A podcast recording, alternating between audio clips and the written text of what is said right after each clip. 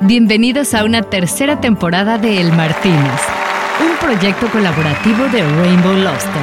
Si es la primera vez que nos escuchas, que sepas que este es un podcast bar en el que consentimos con tragos especiales a los miembros que se suscriben a Spotify, Apple Podcast o en su plataforma de podcast preferida. Igual puedes buscar tus pases VIP en elmartinez.net. los chilenos siempre. Yo, por fe en Dios y con Chile en la sangre hasta mi muerte. Nos impregnaron de inmigrantes, haitianos, enfermos, ignorantes y hablando otro idioma. La mejor solución es que todos los ilegales se vayan de esta ciudad, se vayan a su ciudad, a su país, donde ellos corresponden. No, yo como chileno tengo que decir que es una vergüenza pública lo que están haciendo en Iquique, compatriota, ¿ah? de quemarle las pocas cosas que tienen los migrantes venezolanos. Y como venezolano, coño, les mando un abrazo fuerte a esos compatriotas que están echándole un cerro de bolas a pie buscándose una buena vida para la familia. Ya vendrán tiempos mejores, muchachos, que no se pierdan los sueños. Pero como sé, porque lo he visto, que son más los hermanos latinos que quieren apoyar antes que dividir, les traigo una idea a la que me invitaron un grupo de amigos que me parece una belleza. Ahí les va. De los creadores de Chúpate esta mandarina y Bailame ese trompo en la uña, llega una escuela online de creatividad hecha para todos los hispanohablantes, que cuando se inscriben van a becar a creativos venezolanos. Esta iniciativa online tiene un nombre grande. Perdón, error de puntuación.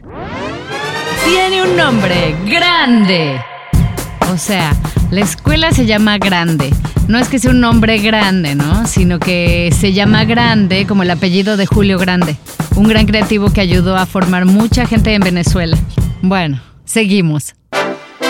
¡Grande!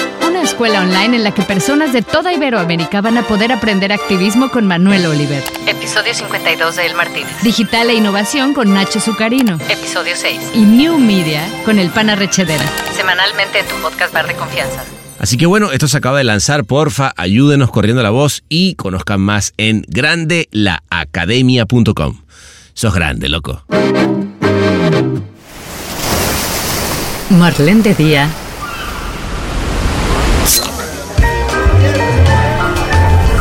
Marlene de Noche.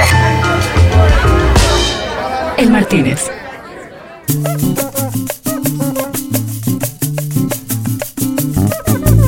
Cuando empezamos la primera grabación, la verdad es que yo ni me imaginaba que fuéramos a tener este podcast bar abierto tanto tiempo.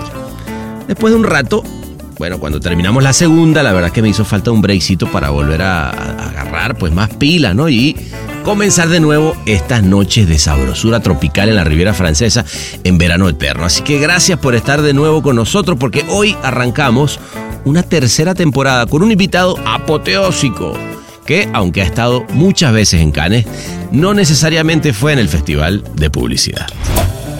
Yo te cuento un secreto, a Cannes fui una sola vez y no fui nunca más. Yo estaba en un teatro mirando, me acuerdo que era eh, la categoría de bien público y había como mucha cosa de muerte y digo, yo soy un boludo, vengo a Cannes, boludo. Afuera hay una playa con todas las chicas en tetas, boludo, y yo acá mirando esto, así que me iba para allá, me compraba una baguette, me sentaba a ver mujeres, boludo, en la playa, que sé cuánto, y pensaba, yo soy un boludo. Exactamente. Empecé a ir a Cannes para el festival porno. La acabada más larga, tres metros, ¡ah! le dan una pija de oro al tipo, vamos, ídolo. Él es una leyenda caminante de la publicidad, dedicado a hacer contenidos después de haber creado con Ramiro Guya la agencia argentina que redefinió la creatividad latinoamericana en español en los noventas, haciendo campañas que no solo ganaron un montón de premios nacionales e internacionales, sino que además fueron parte de la cultura de su país. En esos años, además, formó una generación de creativos que luego descosieron la liga dentro y fuera, como Seba Wilhelm, Maxi Anselmo, Juan Cabral y Leandro Raposo, entre muchos otros. Esa noche arranqué recordando la vez cuando en algún momento se abrió la posibilidad de asociarnos y le pedí con mi socio Juan un millón de dólares. Una cosa, cuando pidieron un millón de dólares, la agencia Gucci Pachetti arranca con un millón de dólares. Es increíble, porque cuando nosotros nos vamos, y nos independizamos, el miedo que teníamos eran dos. Uno, no poder pagar en el arranque.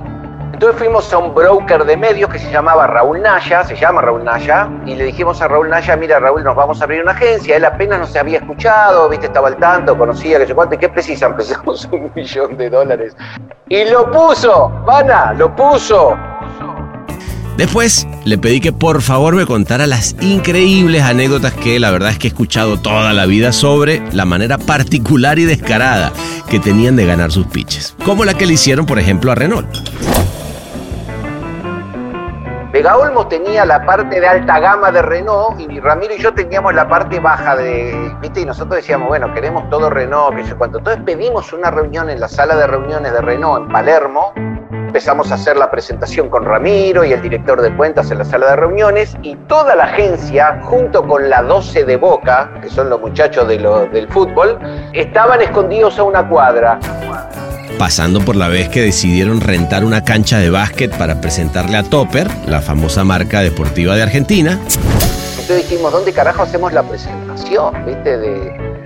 Y está Obras Sanitarias, que es un estadio de básquet donde se hace los grandes partidos de básquet y yo sé cuánto, y armamos una mesa al costado ahí, los invitamos, ahí hacía mucho calor y llovía, y nosotros le dijimos a los gente de Topper, que eran 5 o 6, nosotros también éramos 5 o 6, eh, le jugamos la cuenta a un partido de básquet.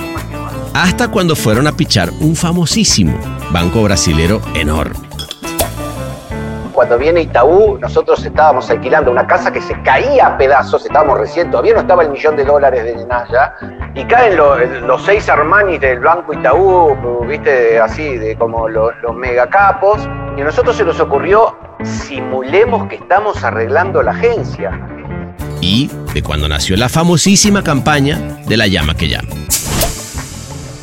Yo me acuerdo de la llama que llama con William Raposo. No sé si estaba Raposo ahí, estaba Beto Ponte, estaba Max Anselmo, que sé cuánto, todos. Era una noche tarde comiendo sushi, fumados hasta las pelotas.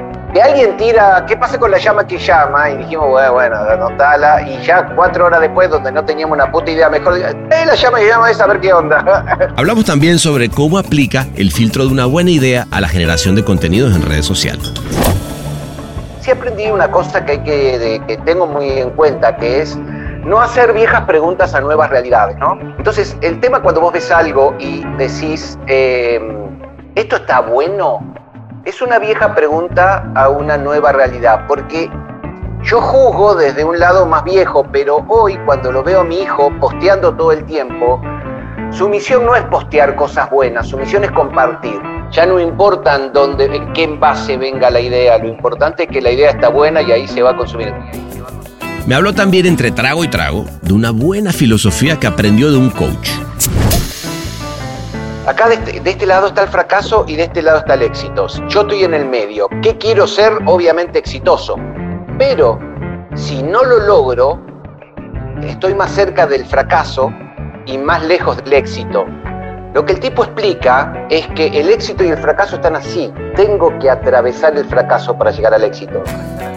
Y me contó cómo es llevar lo que aprendió en la publicidad a la creación de contenidos y cómo lo aplica, por ejemplo, a una ficción que está desarrollando ahorita sobre la vida del legendario corredor de autos Juan Manuel Fangio.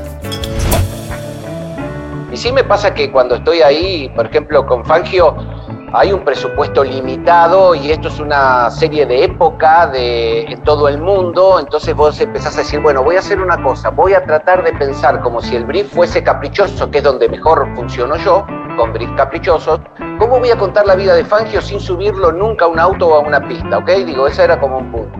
Y ahí arrancamos con un poco las series y, estoy trabajando en, en varias y estoy viendo cómo me inserto en ese mundo que no conozco que solamente consumo y en pandemia más, y me divierte. Obviamente terminamos con una promesa de vernos nuevamente entre amigos brindando por esta linda vida que nos toca. Pará, voy a ir, boludo, deja, deja, de, deja de bandolear, voy a ir para allá, llamalo a Simón, llamalo a Simón y a, Betito, boludo, y a Betito, y hagamos un, un cuarteto de, Por favor, viste, como en los 90, jugando a los dados hasta las 5 de la mañana y tomando vino. Vamos. Así que, señoras y señores, apriétense el cinturón nuevamente y acompáñenme a esta tercera reapertura de nuestro podcast bar en eterno verano. Desabróchate un botón para que se relaje ese abdomen mientras servimos este Malbec y lo dejamos que respire mientras espera ser deglutido por esa sed que nos caracteriza. Levanta entonces tu copa para celebrar una tercera temporada, porque él es Carlos Bachetti. Esto es El Martínez.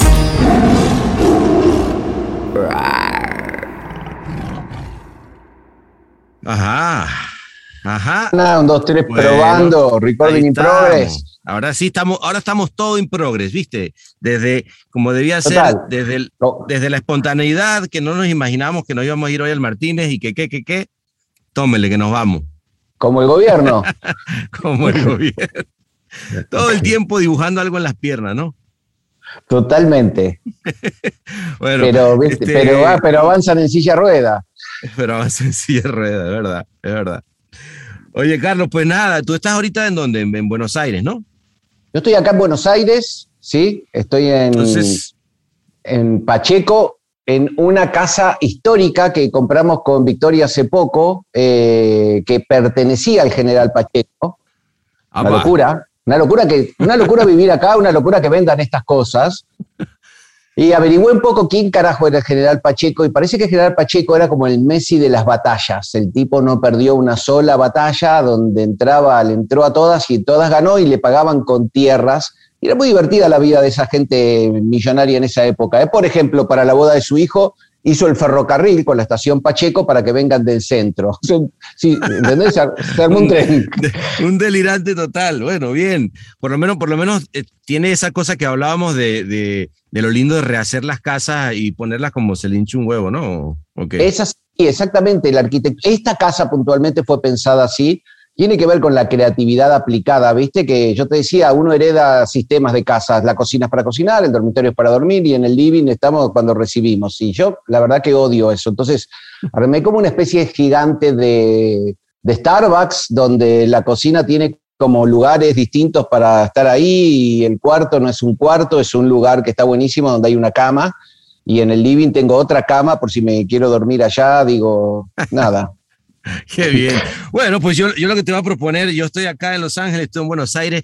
Dejemos esa casa linda, por cierto, que, que ya estoy viendo desde acá, que tiene, tiene su swing. Vámonos, vámonos a, a, a Cane, vámonos al Martínez. ¿Qué te parece? Echamos un, un, a echar un traguito. ¿Va? Me encantaría. Adelante. Vámonos, vámonos ya, vámonos. Venga.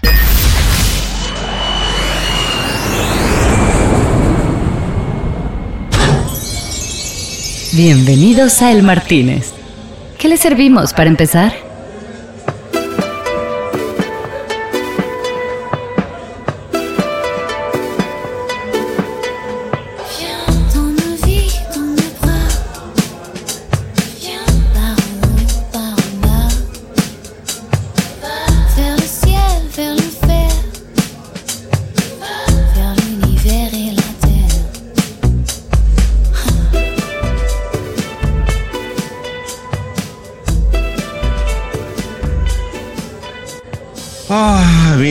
Carlito, cómo, cuántas veces que estoy con jet lag.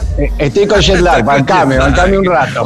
claro, todavía, todavía te pasa todo un poco en cámara lenta, ¿no? Sí, sacá ese café y trae un vino, así puedo volver a ponerme Claro, en balance. Eh, De hecho, ¿qué, qué te vas a tomar, eh, Carlos querido? Yo me voy a tomar un vino tinto. Vino Son las tinto, 5 es de más, la tarde. Te, voy a, te voy a ideal. acompañar, fíjate. Eh, ¿Dónde está? Ah, ¿dónde está? François. François, sí, ven. Que él me tenía tragos más, eh, más fuertes, pero no. Déjame. Eh, le vine. ¿Algún vino particular o estás.? Pongo en tus manos, pana. Sé que sos bueno Ah, en esto. Mal- eh, sí, un, un Malbec, para el siruple, porque sé que tú eres, tú eres de, de la tierra, te gusta, ¿sabes? Este, Malbec, eh, el que sea, déjalo, va. Ah, ese, ese no, ahorita nos consiente, nos trae algo bueno.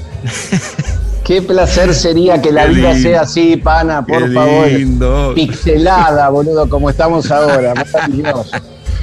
Ay, ay, ay. Oye, Carlito, y cuéntame, ¿ah, ¿cuándo fue la última vez que estuviste acá en el Martínez?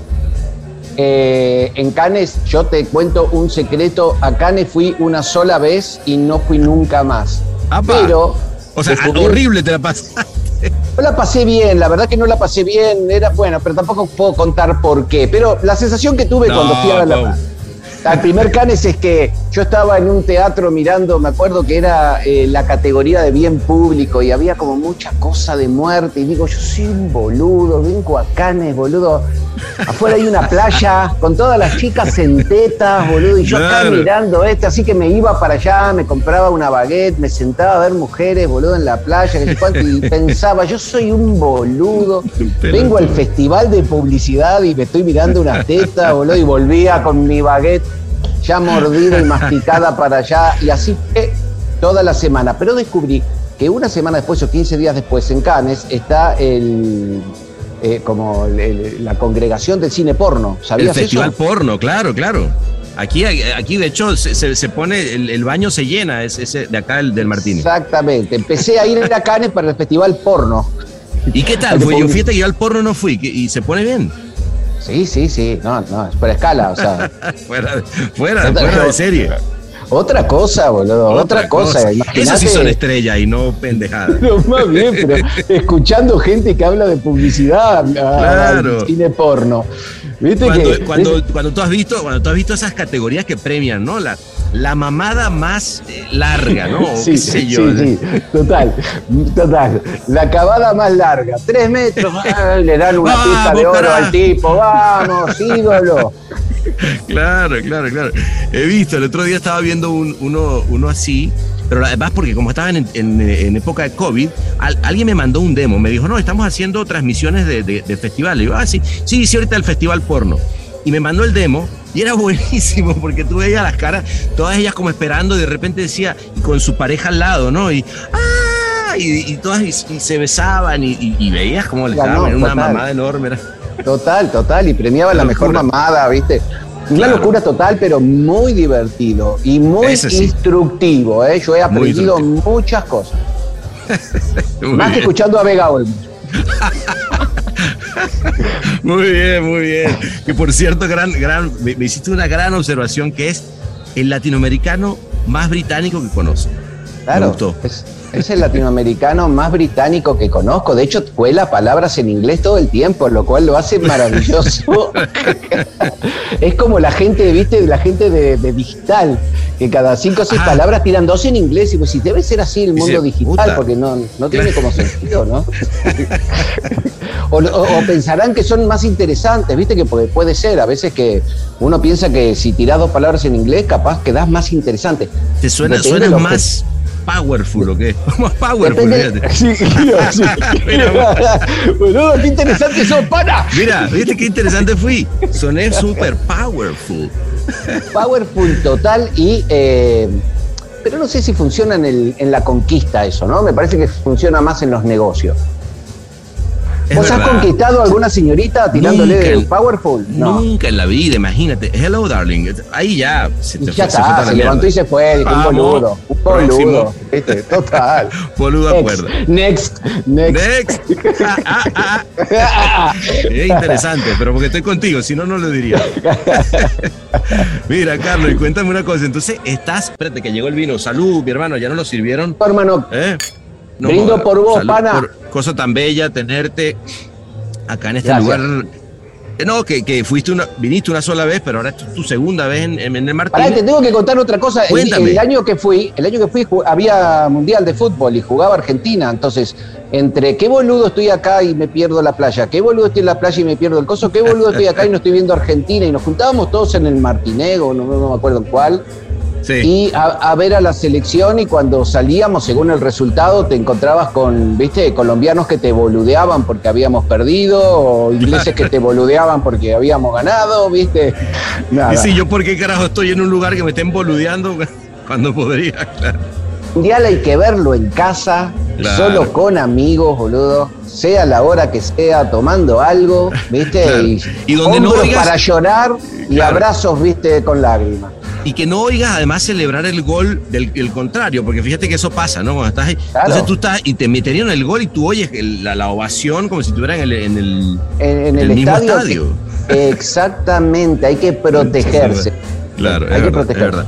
Oye, Carlos, y cuéntame, entonces estás ahorita, me decías, muy metido, obviamente alejado más, está más ahora más en la industria porro, ¿no? Por lo que me contabas. 100%, 100%. No, no estoy teniendo el éxito que tuve en publicidad, pero no Pero, va mal, pero va mal. ahí va, ahí va. No, no estoy, o sea, no estoy siendo leyenda como antes. Claro. No, Muy bien. Oye, este, no, pero hablando en serio, estabas con lo, estás metido a full con la ficción, pensando ideas de otro Sí. lado. Tú empezás, a ver, había Mosca y Smith, ¿no? Eso, eso fue, eh, según yo recuerdo, como que ahí empezaste como a buscar para otro lado, ¿no? El Mosca Smith fue muy divertido porque quisimos hacer una serie fuera de escala y la verdad que lo logramos. Era una cosa rarísima, dirigida por el ruso Kaplan. Lo que nos reíamos ahí. El 11 es un lugar maravilloso que pasan cosas increíbles, pero cosas increíbles que posta. Como por ejemplo hay una escuela donde un señor le enseña a los chiquitos a renguear para que cuando salen a pedir entre los autos den más pena y les den más plata.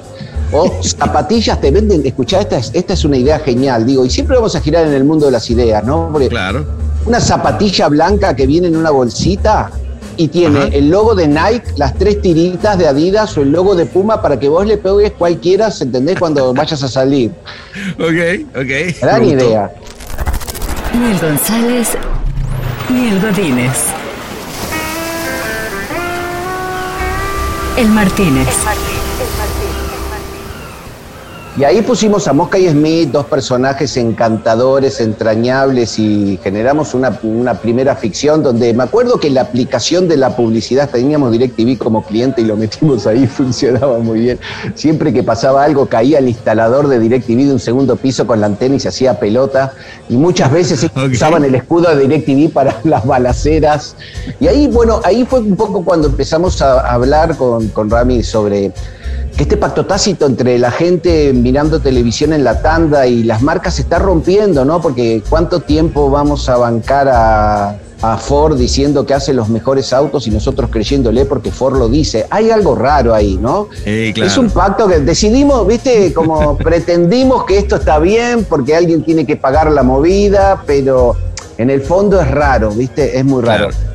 La mayoría de la tanda no es interesante, no te cuentan novedades, que son las dos cosas que tiene que tener una publicidad. Y dije, bueno, quizás el próximo, la próxima publicidad tenga que ver con el entretenimiento y las marcas, pero no con el chivo que, que conocíamos, sino con que El famosísimo chivo, el claro. chivo, pensemos Que, perdón, que para que no- los que no sepan, el chivo en Argentina, que eso me pareció magnífico cuando, cuando empecé a filmar allá eh, algunas cosas con Polka, decían, che, viene el chivo. Decía, no, pero el chivo es completo, Claro. era una serie completa hecha por una marca. Y, y el chivo era justamente que entrara la marca, eh, el product placement, le llaman el chivo, ¿no?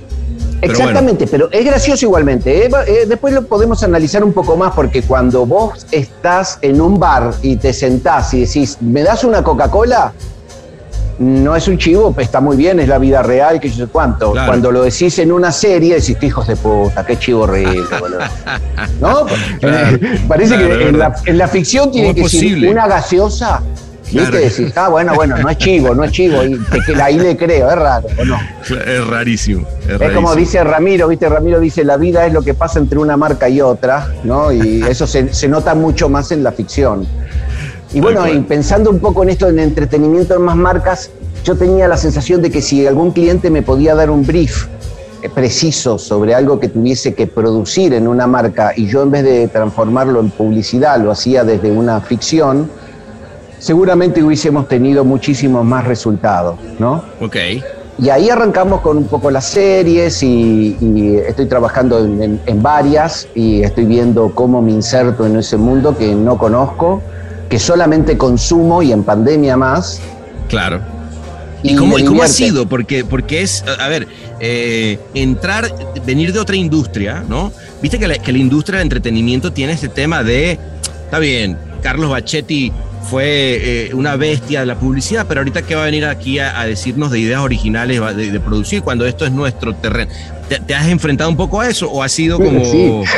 Sí, sí, sí, sí, sí, sí. Pero escúchame, igual me enfrento con eso cuando me llaman de publicidad y me toca un gerente de marketing de nueve años, ¿no? Que dice, ¿qué, qué venís? Si hoy las redes tenemos que decir esto y vender esto, ¿viste? Vos decís, Claro, pará, pará claro. un poco, ¿querés que te poco. cuente un poco del storytelling o cómo, cómo se pescan almas a través de la televisión? Digo. Y acá me pasó, sí, me pasó, me pasó. De hecho, muchos que me conocían del palo de la publicidad también me decían, correte un poco, porque esta industria es distinta. ¿Viste? Claro. Y yo aferrado, atado así a las ideas, pero igualmente pasa una cosa que es interesante. Todo puede cambiar, pero cuando la idea es buena, avanza sola, ¿viste? Es verdad. Y uno dice, viste, como eh, dejé de creer en los preceptos, viste, los chicos no leen, bueno, sale Harry Potter y hay cinco cuadras de cola de chicos para leerlo. Nadie más Claro. ve publicidad. Eh, los buenos comerciales en YouTube tienen millones de views. eh, entonces, Total. lo que digo es que lo que capaz muta, que está buenísimo, inclusive fíjate en Netflix, que Netflix está muy cerca de lo que es Canal 9 en Argentina, ¿no? Porque el último estreno de Netflix, no sé, es eh, Rambo. Viste, pues sí que es raro, boludo. claro, claro. Hay muchas cosas de relleno muy malas y hay algunas perlas que son increíbles. Esas perlas Claro. avanzan solas, ¿viste? Una buena idea mal hecha Total, sigue siendo total, una total. buena idea. Y una Y- y- mala idea bien hecha es una verga. De acuerdo, de acuerdísimo. Porque además es como todo, tú no le vas a recomendar una serie que es una mierda, ¿no? O una película que es una mierda a un amigo. Porque para No. empezar, porque tu reputación está en, en- entredicho, ¿no? O sea, eh, y esta, bueno, esta me la recomendó Carlos, bueno, es que, pues ya sabes que con las cosas que a él le gustan. Y por otro lado, que la verdad de las cosas es que quieres que, tu, que la gente que quieres vea, o sea, sí o no hay algo que cuando recomiendas algo es porque dices, tienes que ver esto, para que te, vea, te pase lo mismo que me pasó a mí. Y yo sí creo una cosa, Carlos, que, que aunque, aunque hablemos de, de, obviamente, de esta publicidad que viene y que interrumpe, etcétera, etcétera, yo recuerdo la llama que llama como de esas cosas que la gente hablaba. Si me entiendes lo que te digo, o sea, yo recuerdo que, que sí es cierto que, que muchas de, la- de, la- de esas historias cortas, porque vamos a poner que al final del día una buena, una buena serie, hay, hay un montón de series que son malísimas. Y, y- Malísimas y tú dices, o películas que tú dices, puta, ¿cómo alguien le puso este dinero a esta película que es una mierda eh, y puede tener todos los actores que tú quieras, pero es malísima? Lo mismo pasa eh, en la publicidad, al final son pequeñas historias, ¿no? Narradas y, hay buenas historias y hay malas historias. Y la verdad las cosas es que ustedes lograron hacer en, historias que eran muy lindas, que de las que todo el mundo hablaba. Y entonces ahí donde la publicidad, en, una época además era difícil, ¿no? Eh, lograr eh, conectar con tanta competencia, eh, eh, resaltaba, ¿no? Eh, sí, no te entendí nada, pero sí, sí. No sé, lo que estoy diciendo es que me parece que. No, No, pana, no, lo- pana. Lo, que hace es que yo, yo mismo no me entiendo, pero salud, weón, salud. No, bueno, pero pará, pará, pero digo, toquemos un tema No que sé, me emocioné hablando y dije, y la llama que llama. Al final del día lo que quería decir, me Es la de llama que llama, todos queremos decir la llama, las eternas llamas que llaman. Claro, Pero hay una cosa que, que sí aprendí. Eh, yo ya, estoy grande y cuando empieza este mundo de las redes y empieza este mundo del compartir, empecé a tratar de interpretarlo, ¿no? Iba como un turista con mi cámara de fotos sacando fotos para ver qué carajo estaba pasando acá y tratando de entender por qué mi hija le sacaba fotos a la comida antes de comerla y si no lo hacía se sentía mal, o sea, había como un montón de códigos que, que no entendía, pero sí aprendí una cosa que hay que, de- que tengo muy en cuenta, que es no hacer viejas preguntas a nuevas realidades, ¿no? Entonces, el tema cuando vos ves algo Mm, y decís, eh, ¿esto está bueno? Es una vieja pregunta a una nueva realidad, porque yo juzgo desde un lado más viejo, pero hoy cuando lo veo a mi hijo posteando todo el tiempo, su misión no es postear cosas buenas, su misión es compartir. ¿Entendés? Y a veces el origen del compartir, o sea, si se lo manda a un amigo, se lo manda a 10 amigos más, porque el origen es un amigo, ¿ok? Ajá, y, y lo comparte. Y los pibes escrolean, si les gusta se detienen unos segundos y si no siguen, y si no se detienen y si no siguen. Pero la pregunta de si está bueno o no, si no, no se entiende rubios. Explícamelo, boludo. ¿Entendés? No- no- Claro. Mucho no se entiende, no se entienden los youtubers, no se entienden eh, muchos streamers, no se entienden muchas cosas, pero porque la pregunta si está bueno o no, en este mundo de comunicación y de acceso a tanta información dejó de ser buena. Yo agarro algo y lo comparto y si te gustó, mató, y si no te gustó, tiralo, total hay mil más para verlos, ¿no? Claro, claro. Bueno, entonces quizá la pregunta es conecta o no conecta, güey. Porque a ver, sí es verdad que hay, hay un montón de memes que se quedaron en el, en el desktop de alguien, ¿no? O sea. Total, total. y, el negro del WhatsApp es el negro del WhatsApp. Íbamos, sí. De hecho, me hice yo, me hice un, un sticker con el negro de WhatsApp y mi carita, que es el que más mando a todos mis amigos. Pero una vez con Mario Pergolini intentando retomar un programa de publicidad, eh, Mario después de pensarlo me dice, no lo voy a hacer porque hay más posibilidades que un meme tenga más rating que esto que estamos pensando. Y la verdad que es así. Vos fíjate, también pasan como varias cosas con esto. ¿Y por qué quiero pasarme al mundo del entretenimiento? Porque cuando el mundo se abre a través de las redes y todo conecta y todo conecta, y es muy divertido ver un partido de fútbol con las redes abiertas porque los comentarios son muy graciosos, que cuando se abre, se abre, se abre, se abre, y vos sos, viste, podés participar de mucha información que te llegue y mandar mucha información en la publicidad. Se cierra, se cierra, se cierra, se cierra un equipo, ¿entendés? Y vos tenés que generar una idea y se la das a una dupla y rezás que esté como motivada, que no esté cansada, que le salga algo que está bueno, ¿entendés? Y vos revisás algo que está bueno y lo mandás. Y mientras sucede todo eso, por, a- por arriba tuyo están circulando 100 millones de chistes buenos. Entonces Claro. es parte del motivo por el cual digo, hay que reinventar. ¿Te acordás que en su momento dijimos con Ramiro queremos reinventar la publicidad? Todo el mundo nos puteaba, pero yo creo que ahora es un gran. Ahora, antes era un deseo, ahora es una necesidad, ¿viste? Claro. Reinventar la comunicación. Y luego te encuentras que de pronto, por ejemplo, para las Olimpiadas, Nike, Adidas, este, la- ya sabes, los grandes eh, players de, de, de la apparel y de todo este pedo, hacen una producción muy bien hecha, ¿no? O sea, creo que 25 films brutales y los tiran en todas las redes y en realidad son comerciales. Sí, sí. comerciales de dos minutos, que como dices tú, se comparten un montón. Eh, o sea, con esto lo que quiero decir es que al final el- la narrativa sigue estando ahí y hay, hay una historia que se consume audiovisualmente y que lo mismo Exacto. te llega este, en, en tu Instagram, en tu feed de Instagram o, o- o te llega en tu suscripción de Hulu, ¿no? Chiquitibum, Aladín Bomba, El Martínez, El Martínez. Ra, ra. Por eso digo, es un gran momento para las buenas ideas y se rompen las fronteras de la comunicación. Ya no importan dónde, en qué envase venga la idea, lo importante es que la idea está buena y ahí se va a consumir. Entre paréntesis, con las últimas Olimpiadas es genial, tengo un amigo publicitario que tiene una mujer muy divertida y le dice con el logo de las Olimpiadas, dice, mirá la guita que puso Audi, que también, una menos. Bueno, Y la claro. mía decía, boludo, no lo puedo creer todo el tiempo que aparecía, pero hasta en los cortes, en los lobos, estaba Audi. Y viste, y yo cuando me decía, y bueno, es así como está funcionando la comunicación ahora, Claro, ¿viste? Lo cual me llevó a pensar, no todos están atentos a lo que hacemos, ¿viste? Y la vida Claro. está pasando por otro lado mientras nosotros vamos por Sin la banquita en bicicleta, ¿viste? En Sin bicicleta. duda, sin duda. Y además la gente no está pensando, oh, mira qué buen esfuerzo de, del chupa un- O sea, le chupa un Por huevo y- supuesto. A todos, claro. a todos nos chupan huevo todos, boludo. Eso es lo Pero- maravilloso que tiene vivir. Total, pero donde yo creo que es interesante lo que tú dices, pero la vida de Fangio no le chupa un huevo a todo el mundo. O sea, quiero decir, eso jala y son cosas que yo quiero ver. Y yo creo que si hay algo que, que yo también, que, que estoy un poco en la misma que tú, que es buscar eh, de repente clavarme con la narrativa, ficción o, o- o no ficción, lo que sea.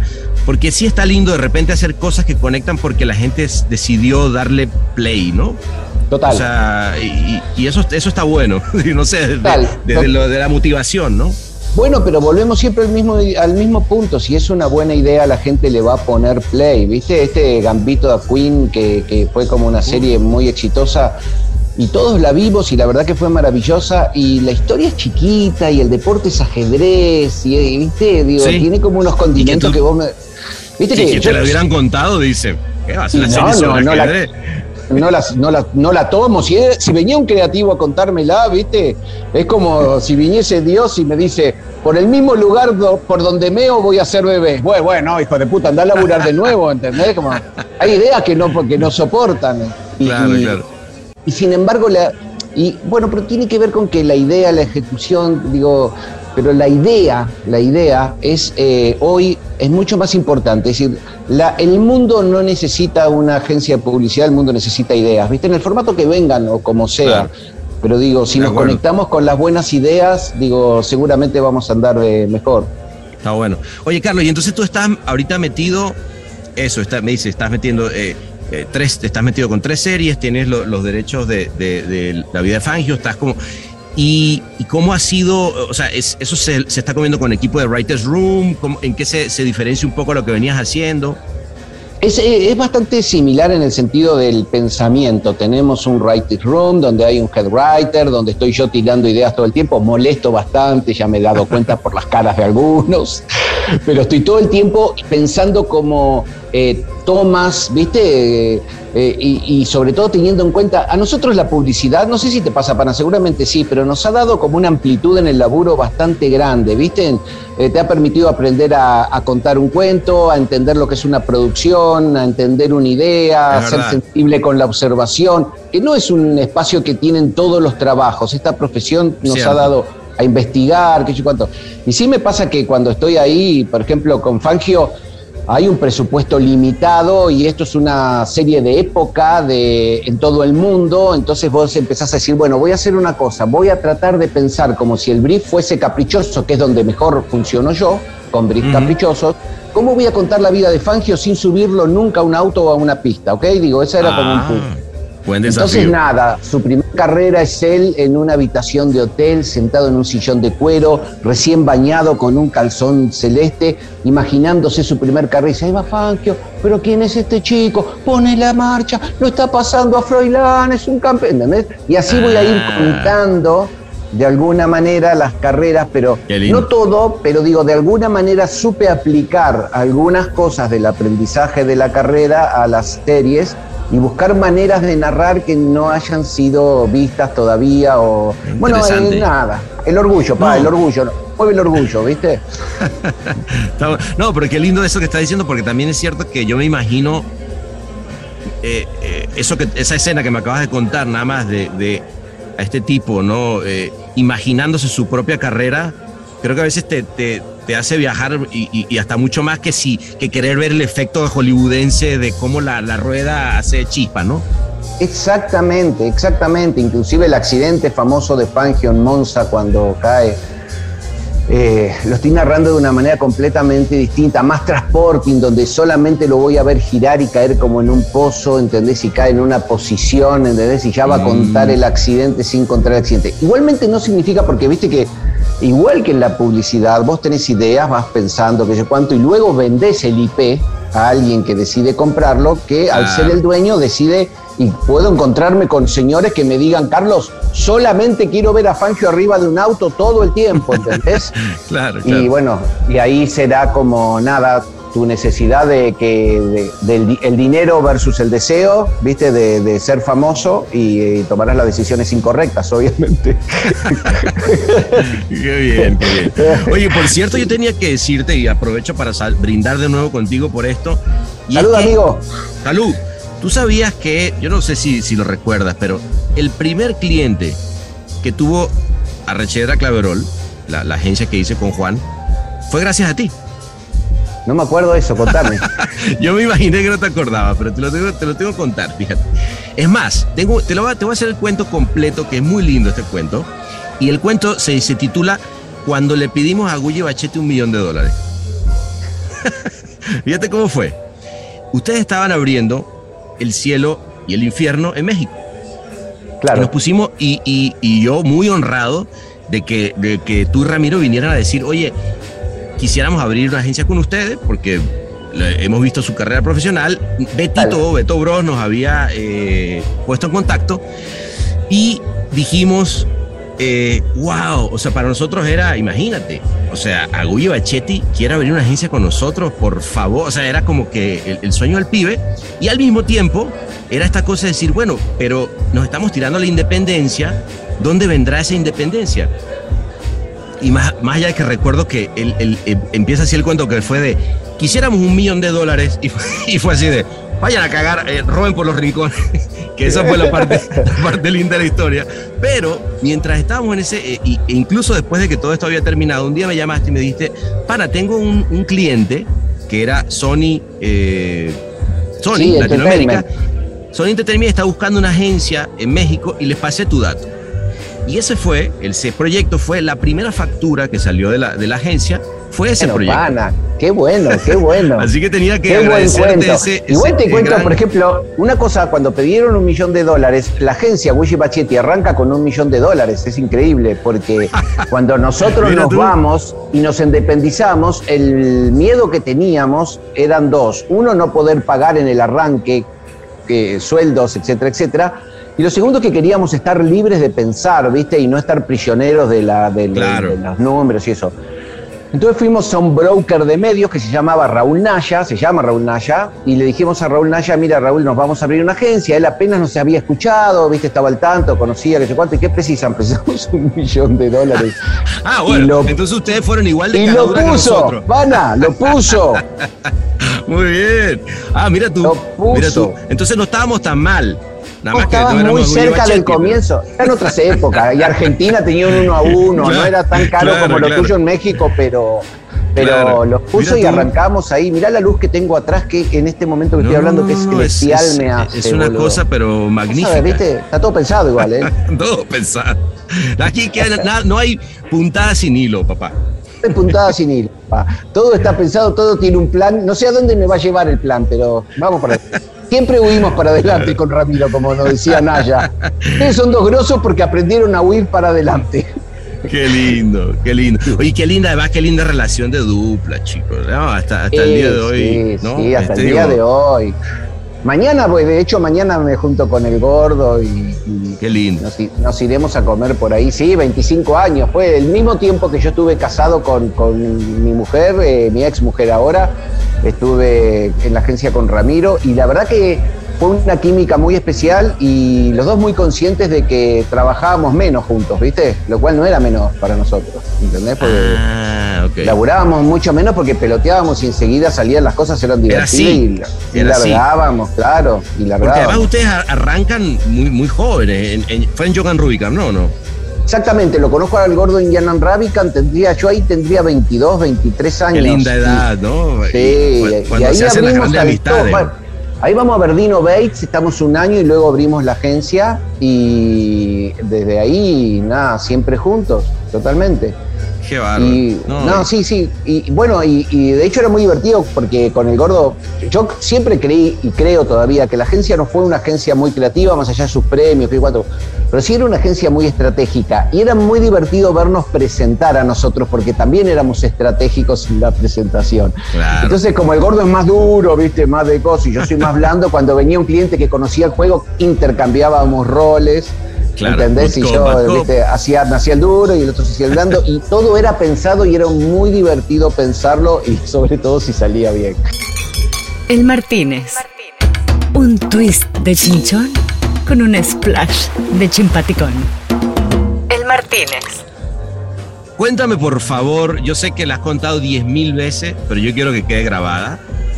La, es- esa vez que le presentaron al cliente, creo, si mal no, me no recuerdo, Topper, en, en la cancha de básquetbol. Que- Eso fue parte, las presentaciones nuestras eran muy divertidas. Te cuento una antes que era muy divertida, que fue la de, la de mm, Renault. Vega Olmos tenía Ah, la parte de alta gama de Renault y Ramiro y yo teníamos la parte baja de, ¿viste? Y nosotros decíamos, bueno, queremos todo Renault, que sé cuánto. Entonces pedimos una reunión en la sala de reuniones de Renault en Palermo, Buenos. Aires, que daba, tenía una ventana que daba a la calle, ¿no? Entonces nos eh, llevamos escondido, empezamos a hacer la presentación con Ramiro y el director de cuentas en la sala de reuniones y toda la agencia, junto con la 12 de Boca, que son los muchachos de lo- del fútbol, Upa. estaban escondidos a una cuadra y de repente vienen caminando. Y me acuerdo que el cliente acostumbrado a esto pero por la fábrica en Córdoba de que los obreros o pedían más guita o siempre tenían un quilombo sindical que sé cuánto hicieron así la puta que lo parió salen y estaba la calle detenida montones de personas y Seba Willen, Maxi Anselmo con carteles que decían queremos la cuenta completa. Eh, Uh. Estábamos más cerca de Renault que Vega Olmos, decía Vega Olmos queda lejos.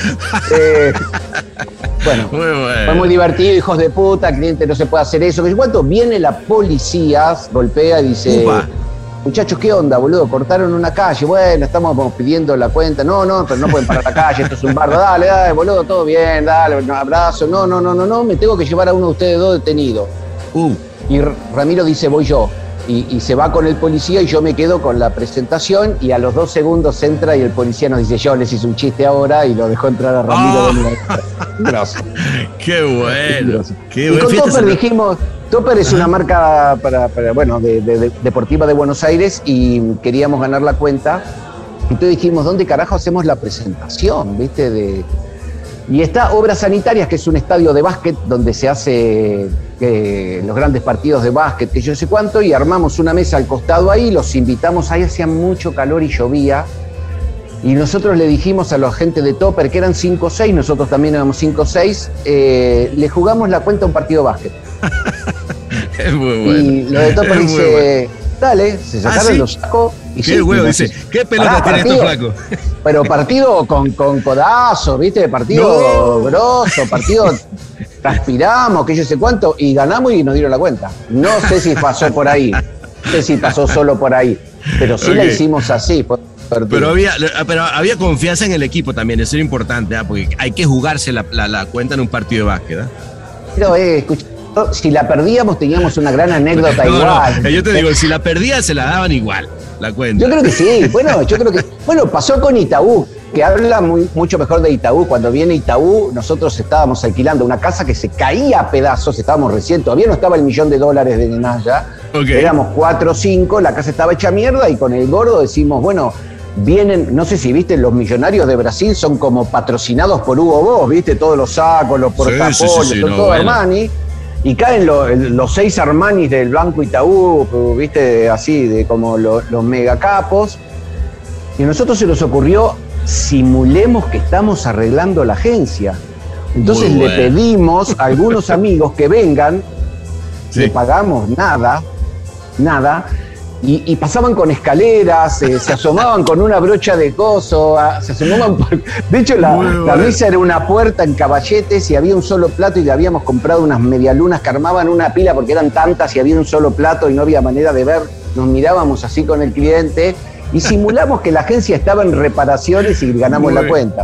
Muy buena. Bueno, de hecho, yo creo que inspirado por esa historia, Carlos, esa primera clienta que tú nos mandaste, que eh, Zoila, este, tampoco teníamos nosotros en ese momento oficina. O sea, Claro. no te- pero, pero peor que ustedes, no, no, no teníamos oficina. Estábamos en, en la, en casa de Juan en la, en la sala. Y fuimos con, una, con un amigo que estaba, eh, tiene una obra en construcción y, nos, y le pedimos un pedacito de la obra donde había, ya había un poco eh, cartón piedra, pusimos Sí. el logo atrás y grabamos un video que sigue estando en YouTube, en el que decíamos supuestamente estábamos en las oficinas Desde la sala de reuniones, en una de las salas de reuniones. Claro. Y en esa época no había Zoom, con lo cual lo que hicimos fue mandar el link de YouTube.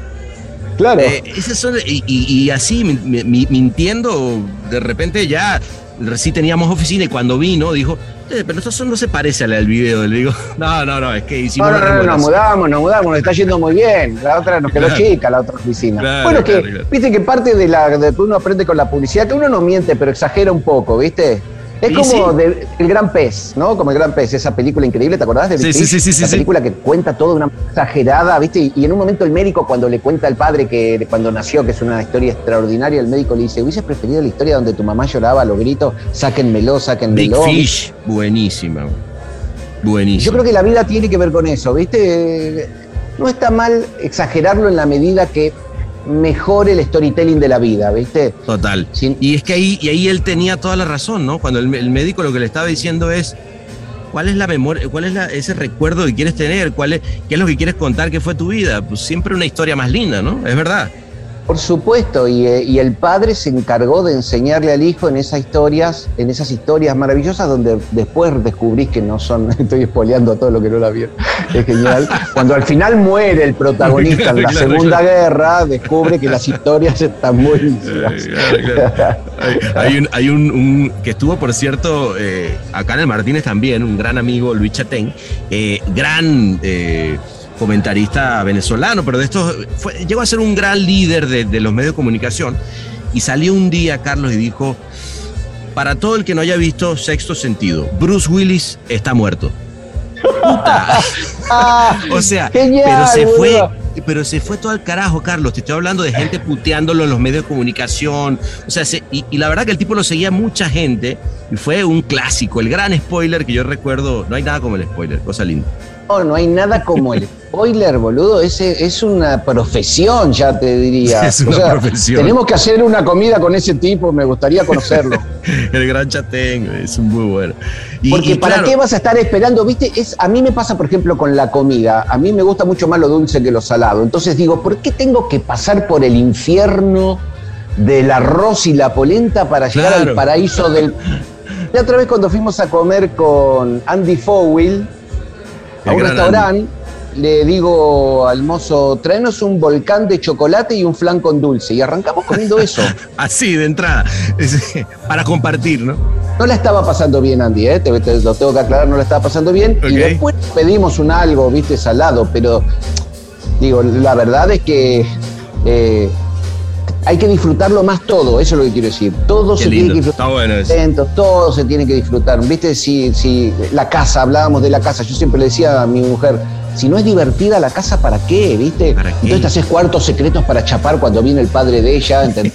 escondidos, y tengo un tobogán bueno. alrededor de la escalera, ¿viste? O sea, y si no es divertido, ¿para qué? El baño tiene un lugar para que puedo espiar a las visitas que vienen, a ver si tocan el jabón, si me revisan lo que hay en el botiquín. Muy bueno. Me- Me gusta convertir el- el- el- el- la casa en un parque de diversiones, ¿no? Que Total, cosa así. total. Claro. Bueno, uno de los baños que está arriba es de pizarrón y hay una ca- canasta así de tizas. Y es obligatorio cuando me has dejado un dibujo y cuando están todas las paredes llenas, se fotografían, se, se enmarcan, se pinta de negro y se arranca de nuevo. Y- Me y gustó. todos los que vean tienen que ir, viste, haciendo dibujos alrededor del inodoro y dejarme como una, uno, o algo, un mensaje o algo. Me parece como. Qué bueno. cambiar, viste, bueno. decía el flaco Espineta, cambiar todo el tiempo sin moverse de sitio. Eso es lo que me gusta que pase con las casas, viste. Escribirle Está todo, bueno. cambiar todo el tiempo sin moverse de Sí, sitio. sin moverse de sitio. Coño, qué bien. Y, y la verdad es que, a ver, mi pregunta sería, mucha de la gente que pasó ha ido a tu baño, que pasó por, por Agulla Bachiti, porque la verdad que es increíble le- el, el nivel de, de- de, no sé, de afecto, de, de cariño, de, que hoy en día son capos, ¿no? De, la, de las industrias y así. Eh, Sebas Wilhelm, Raposo, este, en fin, Cabral, hay una cantidad de gente que...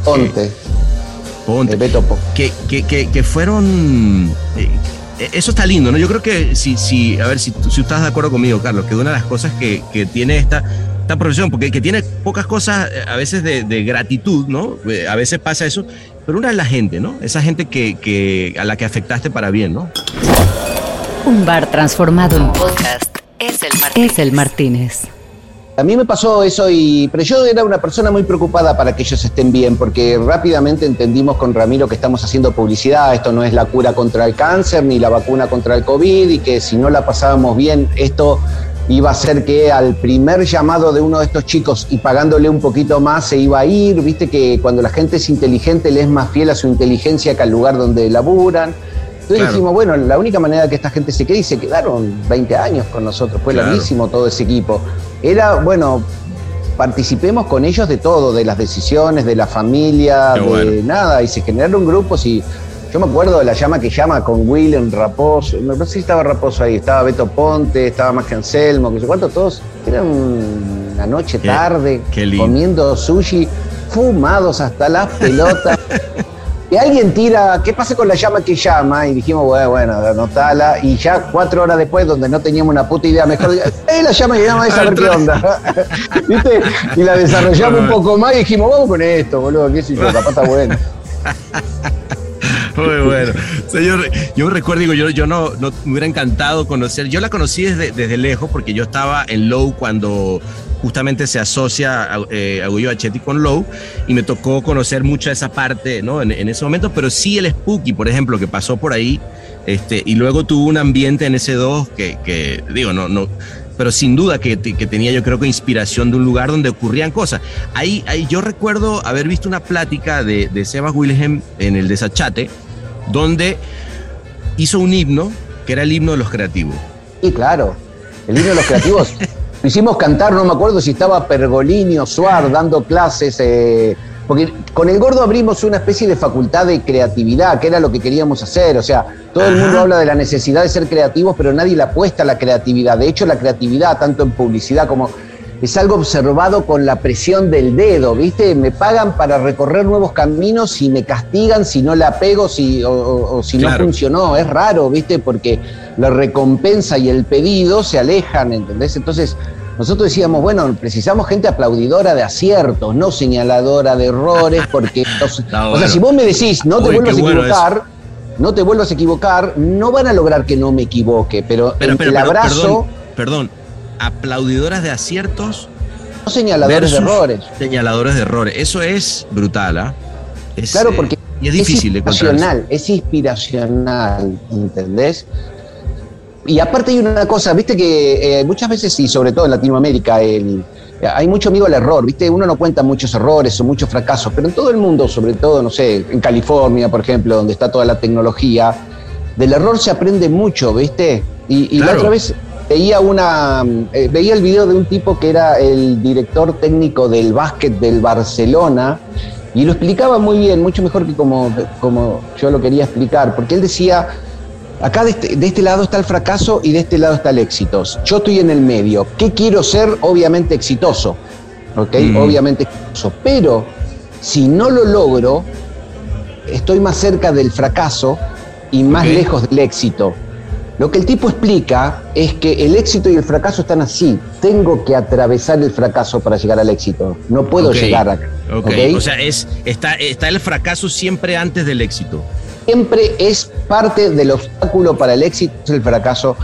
Y en el fracaso se aprende, es la mejor manera de, de, aprender. Yo no sé si sabías por qué Henry Ford le puso a su primer auto hecho en, en, en, en línea de montaje el Forte. ¿No? ¿Por qué? Porque le erró en el For A, For B, For C, For D, For E. Uh. Y le puso Forte en honor a todos los fracasos que cada uno de ellos, él decía, me hicieron más sabio y me hicieron más sabio y me hicieron más sabio y pude mejorar esto. Wow, y en honor a todo ese aprendizaje, el tipo le pone Forte. Pero esto no es un lugar o un país, o Latinoamérica no es un lugar que abraza mucho el fracaso, ¿viste? Es como esta posición de las manos. Y sin embargo, yo creo que en la publicidad, si hubiésemos comprendido que no, me pagás por transitar caminos nuevos, no me, no me castigues si no lo logro, porque la verdad es que si no tomo atajos que otros hicieron y te puedo garantizar, te pongo el culo de una mina y sé que voy a tener un rating. Claro. ¿ok? Digo, o dos bebés llorando o un perrito. un perrito, claro.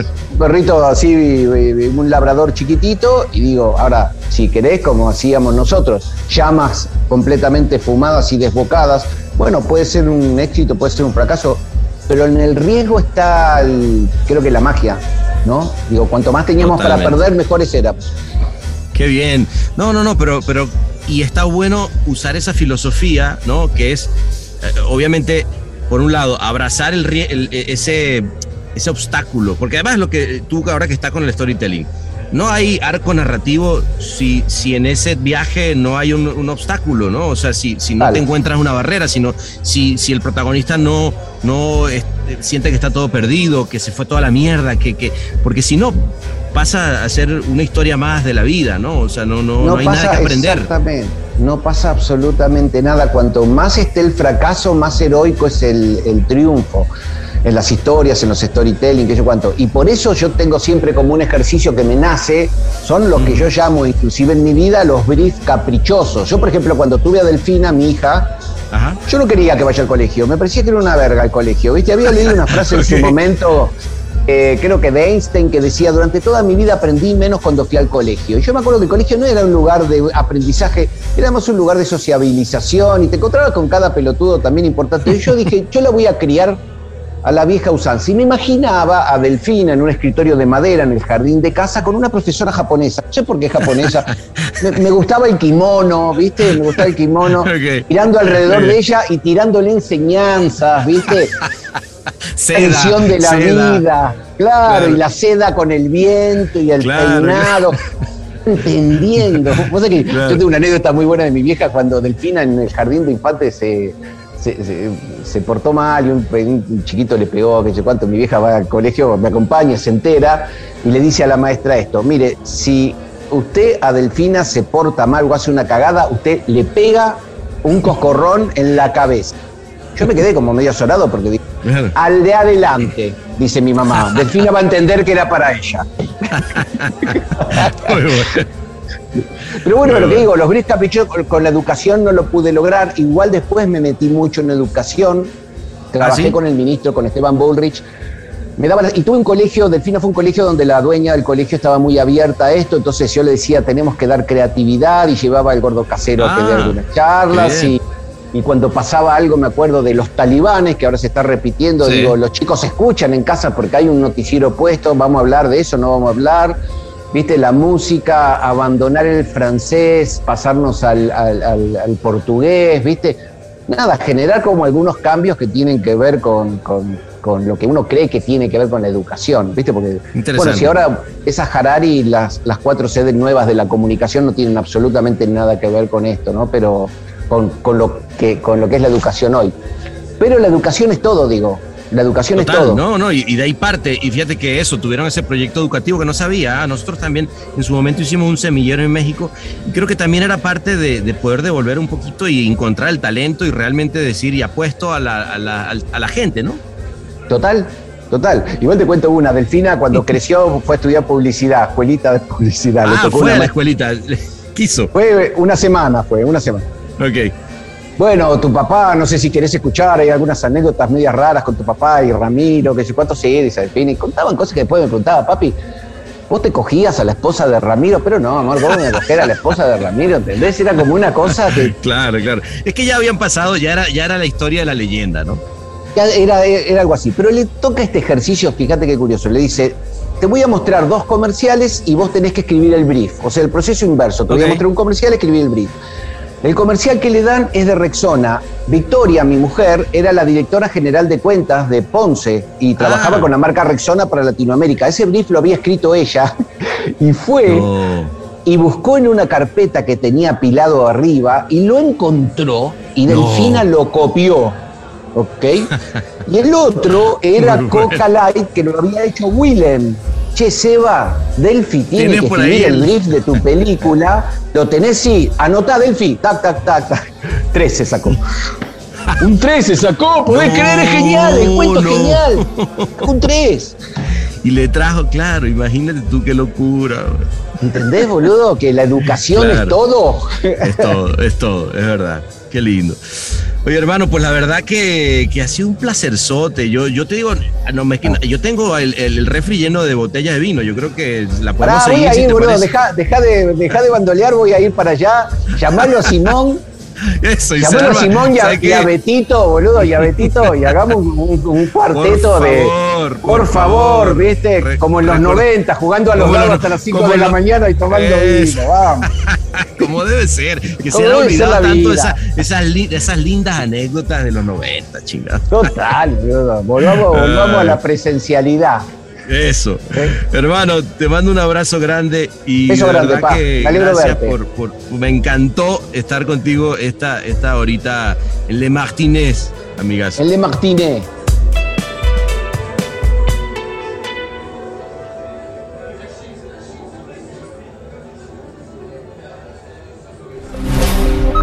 Todos los derechos reservados y todos los torcidos depravados. El Martínez.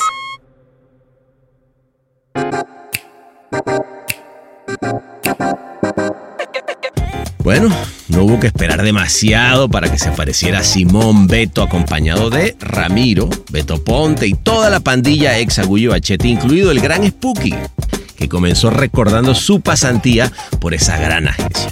Fueron varias botellas de Malvega. Bueno, si te acuerdas, ¿no? Ah, bueno, claro que no, si ya era muy tarde. Por eso, para los que tienen ese blackout de noche, les dejo unos pedazos de la plática interminable de esa noche con el fondo de Get Opa de James Brown, que Agullo y Bachetti utilizaron en el famosísimo comercial de Geropa para Renault. Y que era lo único que se escuchaba en los baños del Martínez el año que ganó oro en TV en la categoría reina del festival. Ojo, esperamos que la disquera nos deje usarlo en buena onda en este episodio, no nos bajen el episodio, muchachos. Así que bueno, sin decir más, ahí les va esa noche. Yo creo que lo que más me enseñó Carlitos es a no tener miedo.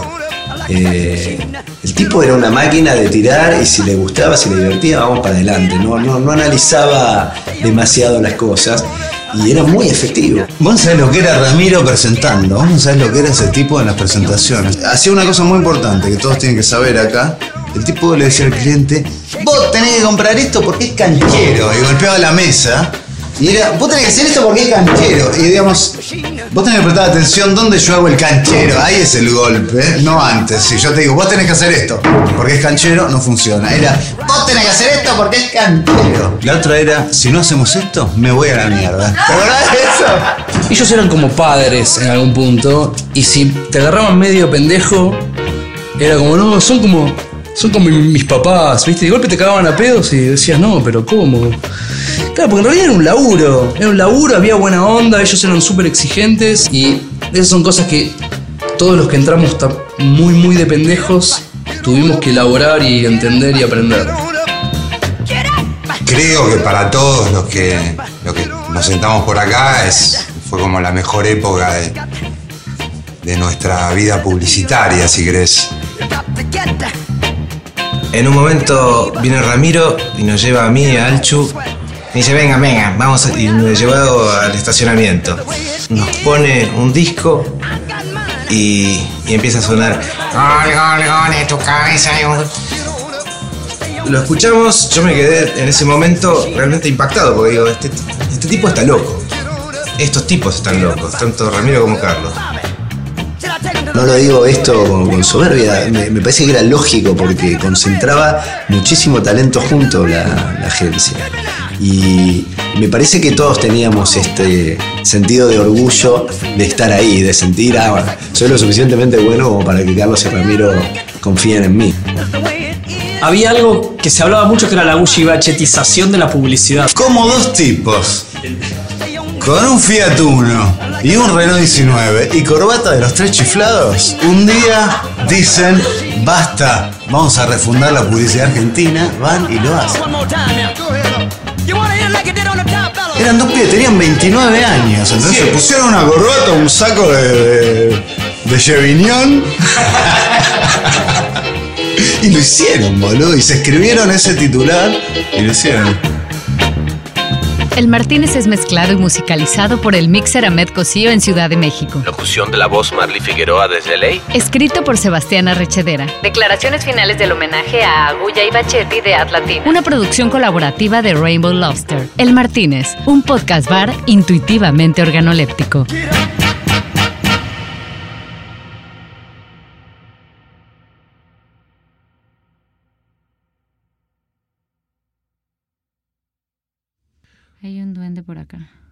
Pues sí, y, y ese duendecito, bueno, ah, perdón, sigue abierto este micrófono. A ver, eh, una cosa Ay, importante, una si te gusta el Martínez, compártelo, ¿vale? Que hay podcast, hay podcast bar para todo, fíjate, y hasta con tifitafo después de que tomo.